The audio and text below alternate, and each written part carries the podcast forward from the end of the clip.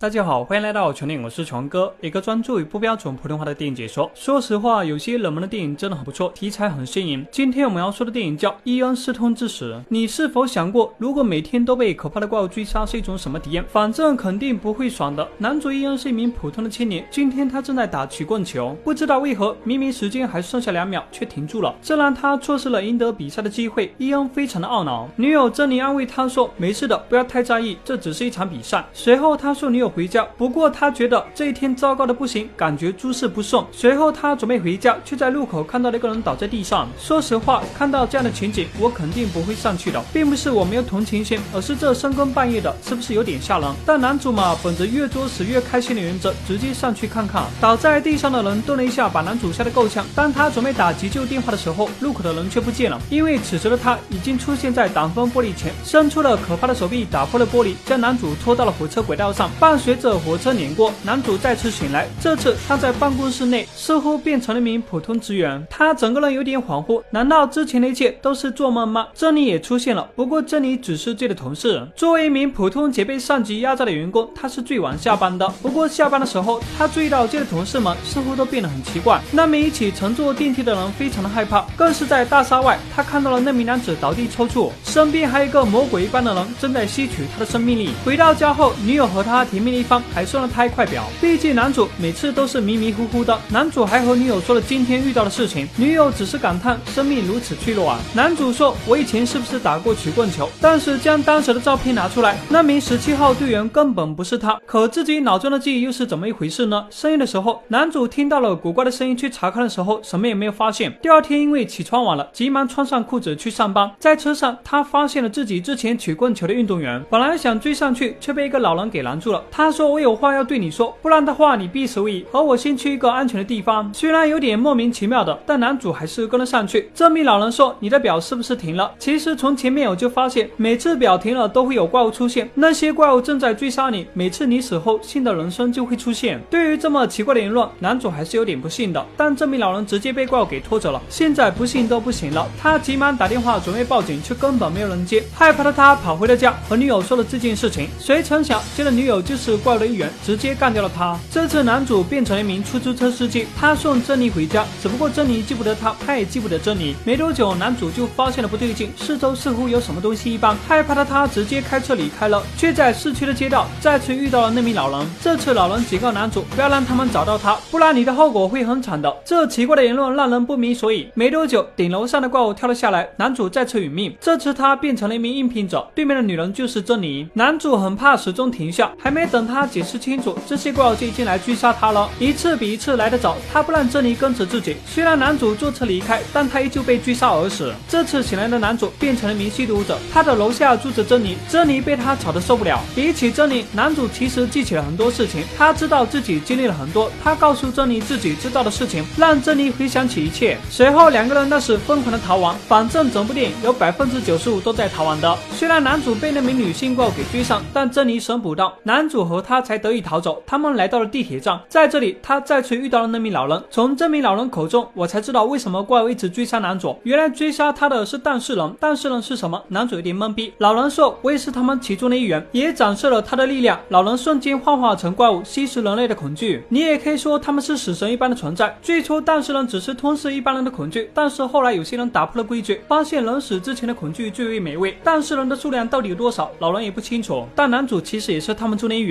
男主得知这个。消息后被吓到了，而且男主杀死过他们，所以他们要找到为什么男主拥有这种能力。老人说，只有珍妮才能逆转你的人生，一定要保护好她。可惜此时外面都是这种怪物，不管他们怎么逃，都躲不开他们。男主更是被控制，险些干掉了珍妮，最后他宁愿自杀都不愿动手。这些怪物想要男主恢复原本的样子，沦为他们的同类。再次醒来的男主被困在了手术台上，这些当事人不再放男主走，想要从他身上找到能够干掉他们的秘密，因为他他们的同类正常是不能。被杀死的，简单的说，他们也是不死的。但男主为何可以？不管他们怎么折磨男主都没有用，甚至还在男主的面前展示他们吸食别人的恐惧，希望他能够看清楚现实，成为他们中的一员。当那名老人第四次来找男主的时候，他已经即将死去，因为当事人如果不吞噬别人的恐惧，一样会毁灭。但他不想这么做。曾经的他也遇到过一位像珍妮一样的女人，可惜最后他被同伴杀死了。这次他为什么反叛？甚至告诉男主一定要保护好自己心爱的女人。老人牺牲了自己，将身上的力量传递给男主，男主化身为他们一样的存在，分分钟秒杀了他们。当然，在普通人的眼里，男主不是怪物，依旧是正常人。只有在诞生人的电影中，男主才是和他们一样的，他一直躲在珍妮的身后保护着她。不过，诞生人的数量太多了，男主一个人根本杀不完，最后他还被女怪物给抓了。面对这个最强悍的女怪物，男主该怎么抉择呢？肯定是拿起刀子直接将他们全部干掉，因为男主记得老人说过的话：这里能够赋予你摧毁猎杀者的力量，还有